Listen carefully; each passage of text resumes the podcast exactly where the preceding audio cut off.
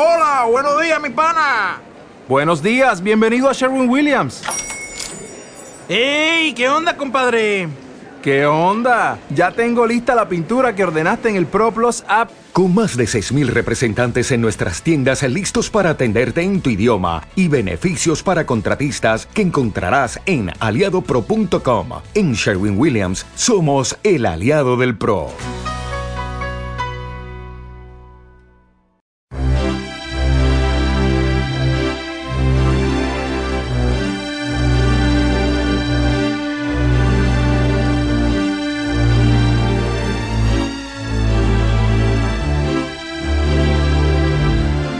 El tiempo recobrado.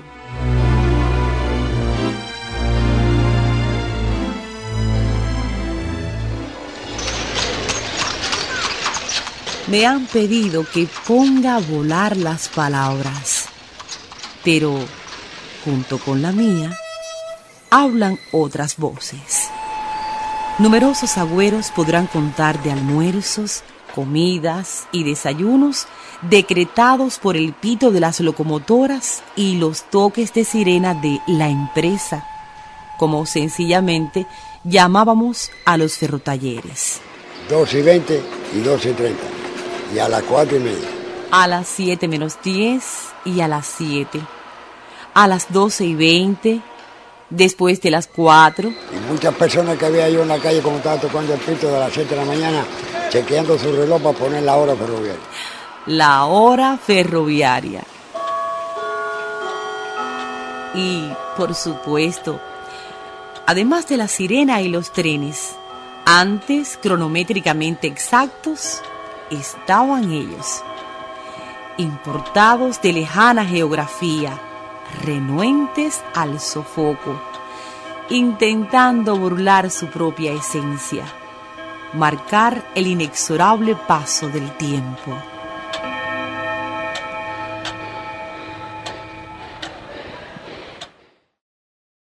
Pensar en la muerte de los relojes. Eso no resulta fácil, mucho más tratándose de los que desde la altura son testigos del devenir citadino. Poseer un viejo reloj público es privilegio de pocas localidades cubanas. Tener dos, un lujo de Sagua la Grande. Hoy, la Villa del Hundoso integra su arquitectura sonora además de las campanas de la iglesia parroquial, otra más modesta, emblema de una tradición asociada al ferrocarril. Y solo un ferroviario podía imaginar que detrás del frontón neoclásico de la terminal, un corazón de bronce reclamaba auxilio. Lo primero fue eh, revisarlo para ver si era posible una reparación o no porque el reloj no estaba en muy buenas condiciones. Y al ver que sí, que las piezas dañadas eran reparables, pues me decidí, me decidí y bueno, comencé.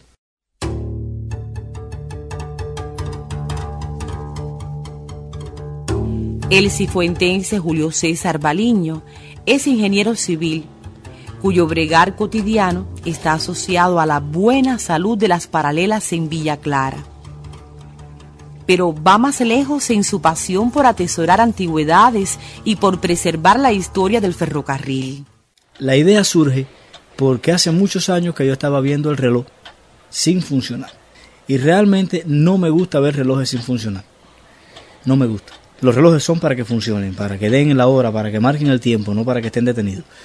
Y mm, a raíz de yo comenzar a trabajar directamente con los ferrocarriles aquí en Sagua, siempre tuve la curiosidad por ver la máquina y por, eh, si estaba en mis manos, devolverle el, funcionamiento del reloj a la estación y a la ciudad de Sagua. Escollos, retos, claro, los hubo.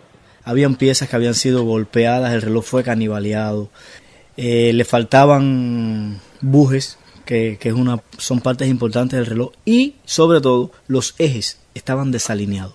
Da la impresión como si hubieran golpeado la máquina con algún objetivo. Y bueno, El trabajo fue muy paciente, hubo que hacer todos esos bujes, hubo que alinear las piezas, hubo que, incluso rectificarle los dientes a, a las piezas, hubo que buscar los cables para las pesas. Eh, había muchas piezas de reloj regadas en el edificio. Incluso el péndulo lo encontramos en un, en un, en un montón de basura.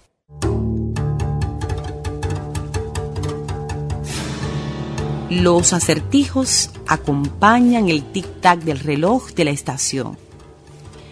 Una esfera interna trasplantada trueca los intentos por averiguar su origen. No hay ninguna inscripción en la máquina. Debió desaparecer con la incursión de los relojeros de otras generaciones. El archivo provincial conserva documentación de las primeras compañías ferroviarias de Zaguala Grande, pero esta no ha sido procesada. De todas formas, no sería descabellado dejarse llevar por el año que aparece escrito en la esfera exterior, 1884. Lo ratifican varios elementos del mecanismo. Por algunas piezas específicas, te dice que el reloj no es moderno. O sea, es de finales del siglo XIX, porque el, sistema que se utiliza ahí de rueda de áncora y de áncora no es el usual. Hoy, desde lo alto de la estación, la campana marcada con el número 15 y las iniciales FCC, Ferrocarril Cuban Central, más que recurso para avisar a empleados, indica que tenemos un importante compromiso de cara al bicentenario de la ciudad. Yo pienso que el hecho de tener el reloj funcionando es, es una manera de pedirle a la ciudad de Sagua de, que cuide el patrimonio. Es una manera de, de devolverle a la ciudad un poquito de esa historia, de esa grandeza que tuvo. Y yo quisiera hacerle llegar a los abuelos la invitación de que se de que se cuide, de que no se vuelva a dejar perder.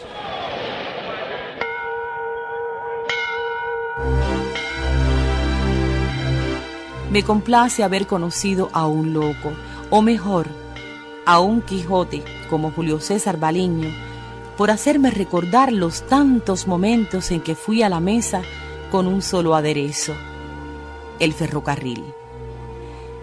Entonces, Creo escuchar a Pipo contento por el tiempo recobrado en la terminal, asegurando a mi entrevistado la mayoría de edad como maestro relojero. Todavía estoy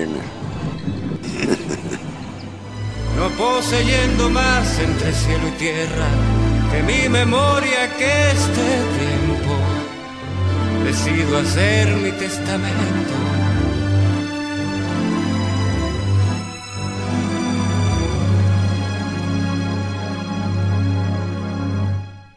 es este.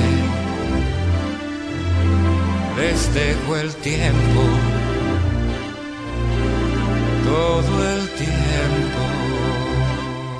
Ha sido un trabajo en memoria de Alberto Tomás Angelino Rivera, ferroviario y relojero. Entrevistado Julio César Baliño. Realización Adrián Quintero. Locutora Patricia Angelino.